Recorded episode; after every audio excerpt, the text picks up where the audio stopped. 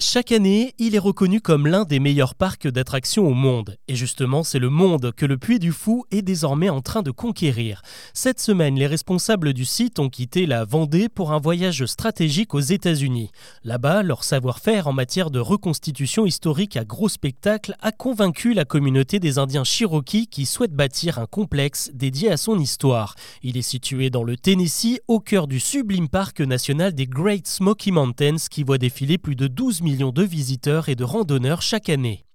Le projet, chiffré à 75 millions de dollars, ouvrira ses portes en 2025 pour offrir un show spectaculaire à grand renfort de cascadeurs, d'acteurs et de techniciens d'origine amérindienne qui sont venus se former au Puy du Fou.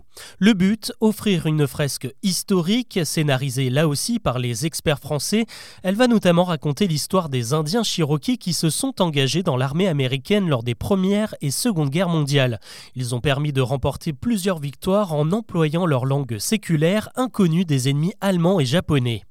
Avec cette nouvelle implantation américaine, le Puy du Fou conforte un peu plus ses ambitions internationales. En 2021, il a ouvert à Tolède, en Espagne, un parc calqué sur celui que nous connaissons en Vendée. Près d'un million de personnes s'y sont pressées l'année dernière. À Shanghai, en Chine, là c'est le plus grand spectacle immersif au monde qui devrait voir le jour en 2024. Au programme, un show de deux heures autour d'un lac artificiel et garni de décors sur 40 000 mètres carrés, une mise en scène en partie conçue en France. Chez nous, justement, le le patron du Puy du Fou, Nicolas Devilliers, voit encore plus grand. Son parc génère déjà 125 millions d'euros chaque année et il peut compter sur une énorme communauté de fidèles. 6 visiteurs sur 10 reviennent s'y divertir tous les 5 ans, un taux de revisite énorme pour un public essentiellement familial.